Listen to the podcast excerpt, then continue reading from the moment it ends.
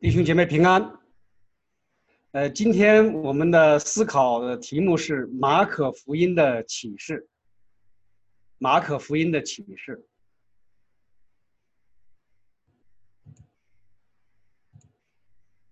呃，在一九九四年的三月五号，在犹他州盐湖城，呃，在这个图书馆里边呢，警察局的一位副局长。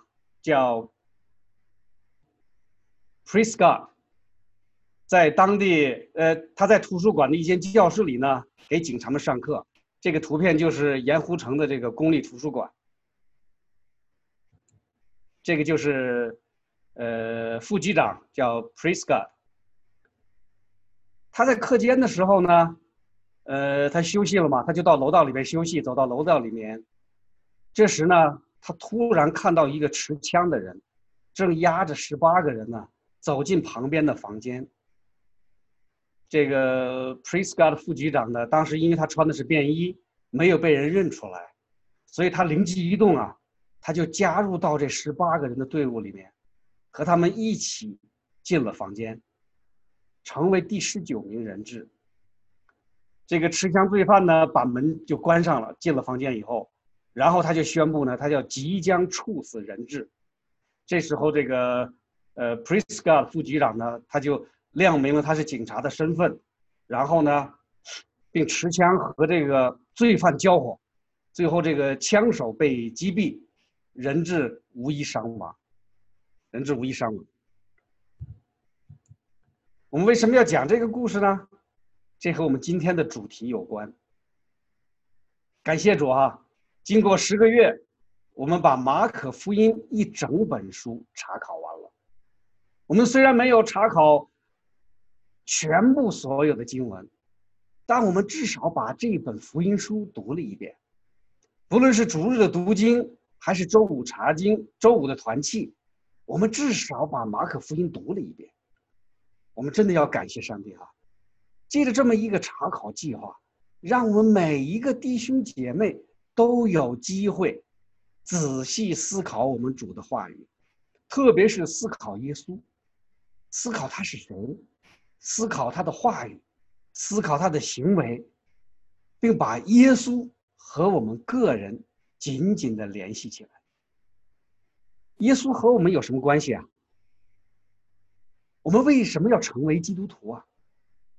成为基督徒标志着什么？基督徒和非基督徒和非基督徒有什么不同的地方吗？如果有，为什么会有不同？所有这些问题，我们都可以从马可福音找到答案。当然，这不仅仅是答案的问题，更是我们信仰上的一种追求和探索，是生命改变的过程。所以说啊，仔仔细细的查考一本福音书。对我们的灵命真的是很有益处。今天是马可福音我们查考计划的最后一天，我们怎么来做结尾呢？怎么来做一个概括呢？我们当然不能指望在一篇三十几分钟的正道里面可以把马可福音全部的概括起来。马可福音一共有十六章，我不认为我们能够概括起来。十六章就是十六章，一个字都不能少。所以我们只能尝试着通过几节经文或者一小段叙述，找出一些值得反思的重点，找出一些亮光来，让马可福音帮助我们与主之间的关系，帮助我们深刻的领会福音的本质，呀，以及基督徒的生命。我觉得有三个重点，我们今天可以讨论一下哈。第一个，什么是福音？什么是福音？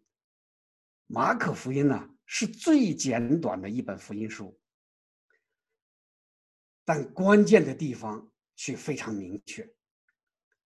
当圣灵起初打开我们的心的时候，我们自然会对基督教信仰产生很多的问题，比如耶稣是谁呀？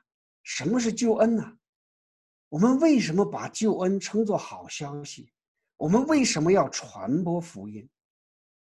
马可福音从一开始就非常清楚的回答了我们的问题，回答的是简洁清晰。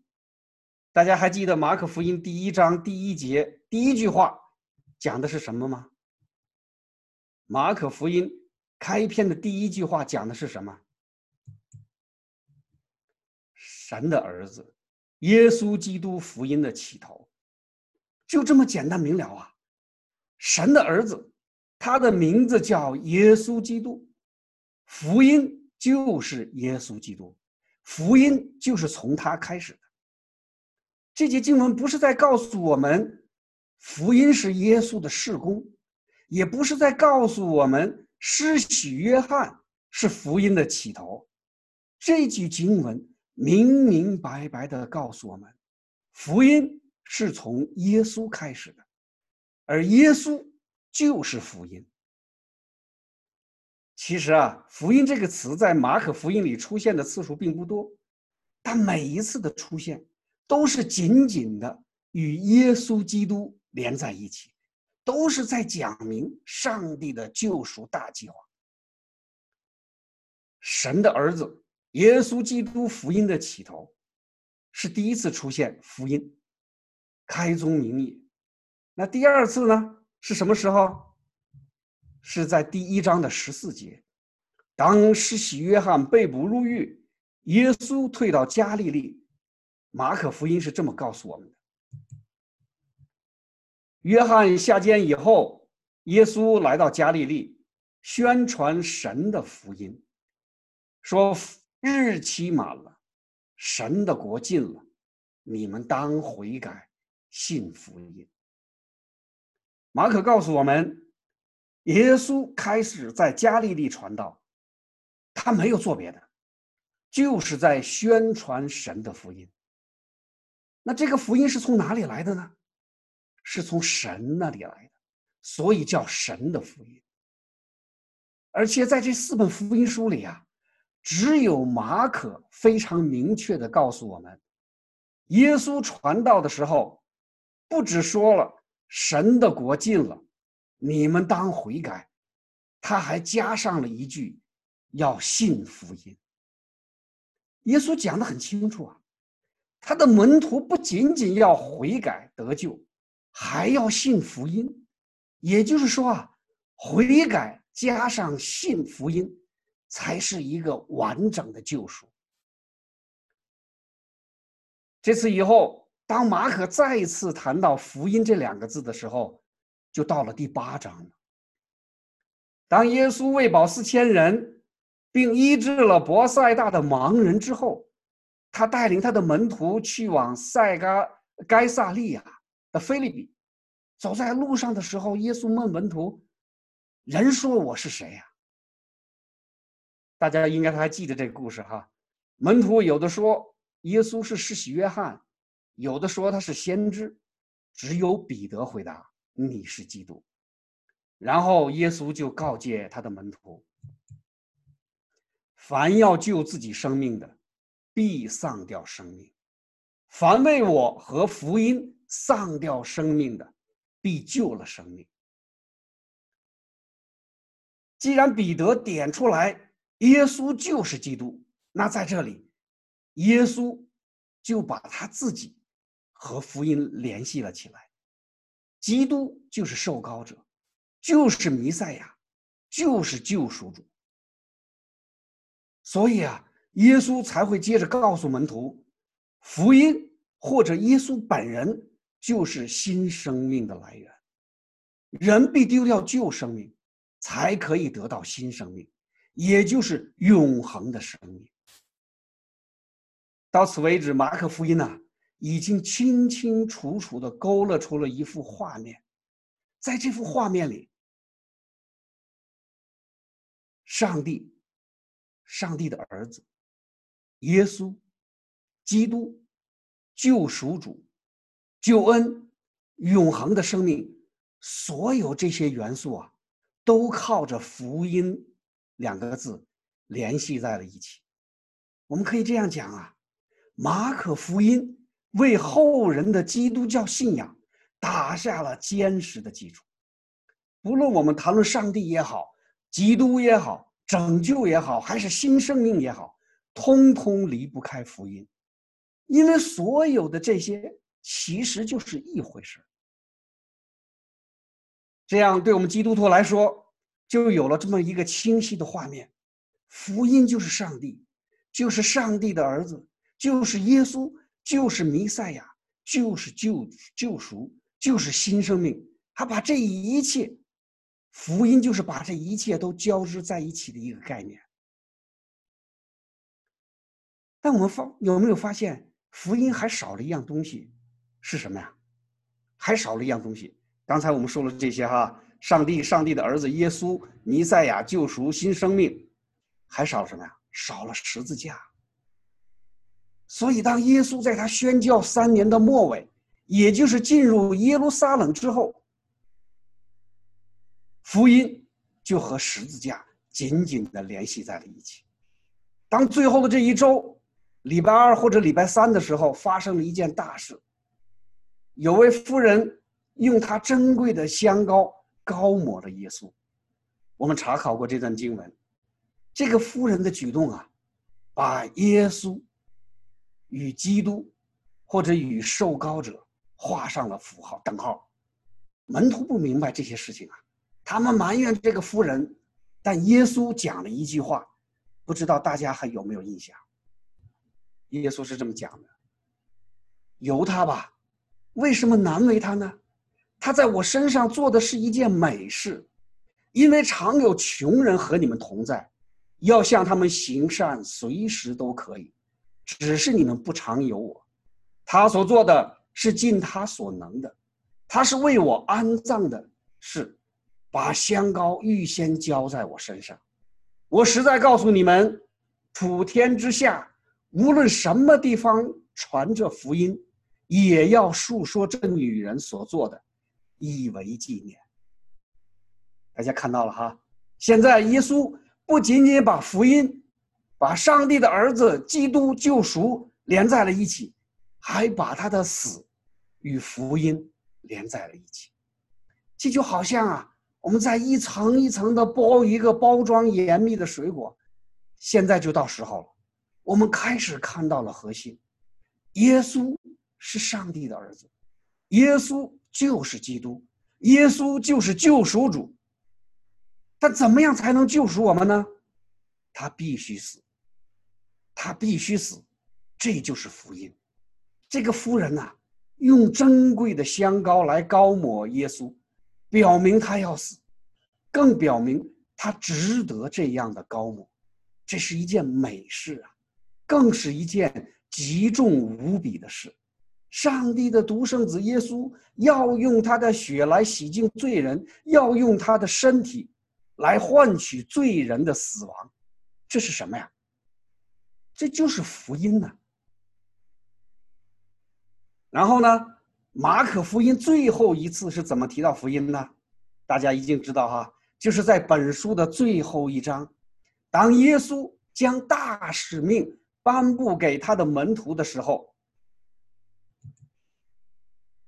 他又对他们说：“你们往普天下去，传福音给万民听。信而受洗的必然得救，不信的必被定罪。”福音和上帝有关，福音和耶稣有关，福音和救赎有关，福音和十字架有关。然后呢，我们要去传扬。让更多的人听到这个福音，让更多的人得到耶稣的救赎，这就是福音呐。得救的福音。福音这个词啊，就像一首音乐啊，它带有盼望，带有欢喜，这是一首可以振奋人心、鼓舞勇气的歌呀。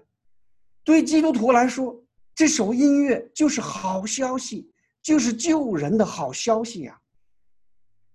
传福音不是给人定罪啊，啊，福音是给罪人的好消息啊，是从最终得到救赎的好消息。人们相信这个好消息，就必然得救；人们不相信这个好消息，那就不那就是不接受耶稣，不接受上帝，结果就是把自己和魔鬼捆绑在一起。所以我们要清楚啊，我们去给人传福音，不是去给人定罪，而是给人盼望。这是因为爱，这是因为耶稣，上帝对我们的爱。我们看看哈，马可真的就是一个非常特殊的作者，他就是这样一步一步的把神的真理揭示给我们，让我们明白我们的信仰是什么，我们该怎么去做，让我们明白我们基督徒和耶稣到底是一种什么样的关系。这就是马可福音给我们第一个看见哈，给我们的第一个看见。什么是福音？那第二个呢？整本马可福音给我们看见了什么呢？要认清这个世界，要认清这个世界。我们先来看一段经文，这是在马可福音第十章，讲的是一个财主跪在耶稣的面前，问耶稣：“良善的夫子，我当做什么才可以承受永生？”耶稣回答说：“你不可杀人，不可奸淫，不可偷盗，不可做假见证，不可亏负人。当孝敬父母。”这个妇人说：“这些我都遵守。”然后呢，耶稣看着他就爱他，对他说：“你还缺少一件，去变卖你所有的，分给穷人，就必有财宝在天上。”你还要来跟从我？这个富有的少年听罢，就忧忧愁愁的走了。耶稣向他的门徒表示：依靠钱财的人进神的国是何等的难呐！骆驼穿过针的眼，比财主进神的国还容易呢。这是在第十章马可福音。一段经文，我们大家都熟悉这段经文。然后我们再来看一段经文，是在马可福音的十二章，讲的是耶稣在圣殿对文士的斥责。我们看看耶稣是怎么讲的：“你们要防备文士，他们好穿长衣游行，喜爱人在街市上问他们的安，又喜爱会堂里的高位，筵席上的首座。”他们侵吞寡妇的家产，假意做很长的祷告，这些人要受更重的刑罚。我们在这里要特别注意“寡妇”这两个字，“寡妇”代表什么？代表了弱势、贫穷的一群人。看到这两段经文，我们会不会产生一种结论呢？就是耶稣痛恨富人和上层人士，偏袒贫穷。患病与受苦的人，我们会不会有这种结论呢？其实，当我们查考和这个阅读马可福音的时候，我们要特别的小心，不要试图啊从福音书里找出福音的物质化，也就是福音对今世的肯定，我们要小心了。这其实是我们信仰上的一个很难解的问题，也就是说，当我们在这个世界作为一个真实的存在的时候，我们很容易把福音私人化、个人化，还有政治化。这一点我在以前的正道中和弟兄姐妹们都分享过，但当我这次仔细查考马可福音的时候，我发现这个问题实际上还是蛮严重的。我们总是从我们自身的角度来思考福音，我们也特别容易用福音来为我们的政治倾向做担保，或者更明确一下，不是让我们的个人倾向符合福音，而是倒过来让福音符合我们个人的观点。当我们事业有成的时候，我们就。会特别看重这第一段经文，耶稣就爱他，这几个字啊。当我们事业有成的时候，耶稣就爱富人；当我们陷入低谷、生活窘迫的时候，我们就特别喜欢依靠钱财的人进神的国是何等的难呐！骆驼穿过针的眼，比财主进神的国还容易呢。这是一种很危险的举动啊，举动啊，把福音属世化，模糊了福音的本质。什么是福音的本质啊？福音的本质就是我们刚刚谈过的第一条啊，福音就是上帝，福音就是耶稣基督救赎和十字架的综合体，这是一个多么神圣崇高的概念呢？我们怎么可以把福音拿来做我们私人的器皿呢？近五六年来，哈，大家可能都有所耳闻，这个香港啊，逐渐的开始在反抗中国大陆对基本法的蚕食，年轻人开始走上街头抗议，而且并逐渐的暴力化。在二零一六年的时候。香港中文大学的一位讲师以“马可福音：政治压迫下血的见证”为主题，从福音书里找出根据，为大学生在政治上的行动背书。他讲过这么一句话，在他的讲座里边，他说：“马可作者与马可群体共同挣扎。”鼓励他们在见不到盼望时仍有信心，并邀请信徒群体在政治压迫下活出血的见证。活出血的见证，这是一件极其危险的举动啊！因为福音并不是为世俗世界服务的，福音不是暴力反抗的依据，福音是打开天国的钥匙。是属天的智慧。我本人实际上非常同情香港的青年，他的反暴送、反暴政和反送中，大家也也都知道哈。我本人非常同情，但这是从神的公义与爱的角度来审视这段事情、这件事情，但这不是福音，更不是福音的结果。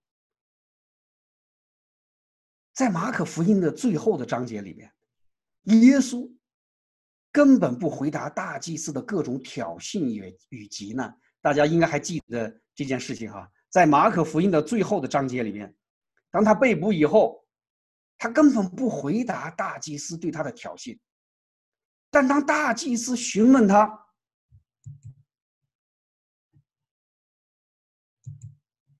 你是当称颂者的儿子基督不是？”当他问他这句话的时候，耶稣。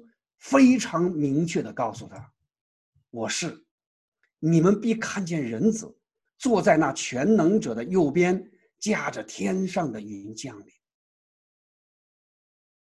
耶稣啊，他可以忽略犹太教教义上的争吵，啊，他可以忽略人们对他的羞辱，但他必须显明他的救赎的目的。还有神子的身份，因为这牵扯到福音与天国，这是他来到这个世界的目的。福音只是和救赎连在一起，而不是为政治做背书。因为福音，因为耶稣在马可福音最后讲的非常清楚啊，你们往普天下去，传福音给万民听，信。而受洗的必然得救，不信的必然定罪。这里没有半点属世的情节，只有天国或者地狱。当然，我们活在这个世界，我们要有自己的世界观。作为基督徒，这世界观要符合基督教信仰的公义、诚实、慈爱、怜悯、不作恶等等原则。但这不是福音啊！福音是什么？福音是耶稣，是救赎，是十字架，是天国。所以，我们不要试图把福音政治化，或者试图从福音书里边找到政治倾向的理论依据。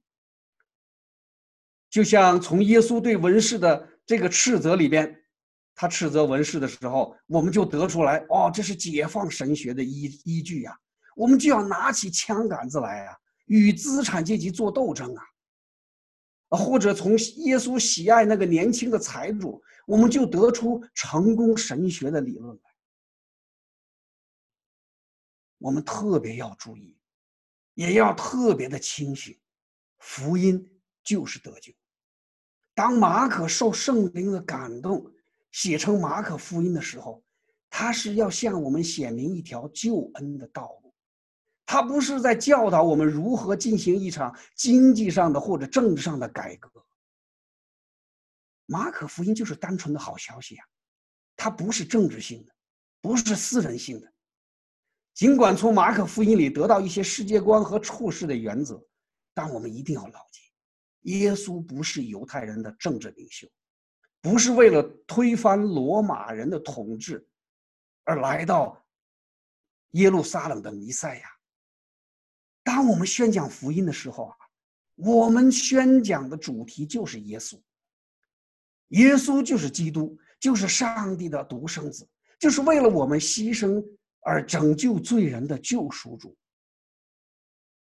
我们要对我们所处的世界有一个清楚的认识，要有一个清晰的认识。我们的终极盼望不是在这个世界上，因着福音。我们的最终盼望是要进入天国，得着永恒的生命。这个是马可福音给我们的第二个得着哈，要认清这个世界。那第三个呢？要学会与主相处。大家有没有发现呢？当我们查考马可福查考马可福音的时候啊，我们并没有读到许多耶稣的教导。什么登山宝训呐，还有其他福音书里边的经常使用的那些有趣的比喻啊，我们最大的感觉是什么呀？耶稣始终在忙啊，忙着传福音，做完一件事情就去做另外一件事情，这是马可福音最鲜明的特色之一。我们可以这样说啊，马可福音就是一部行动的福音。全书记载了耶稣所行过的十八件神迹奇事，但只记载了耶稣四个完整的比喻教导。马可福音突出表现了耶稣的作为，而不是他的言语。这是一件很有意思的事情。耶稣就是整天的忙碌不已吗？当然不是啊。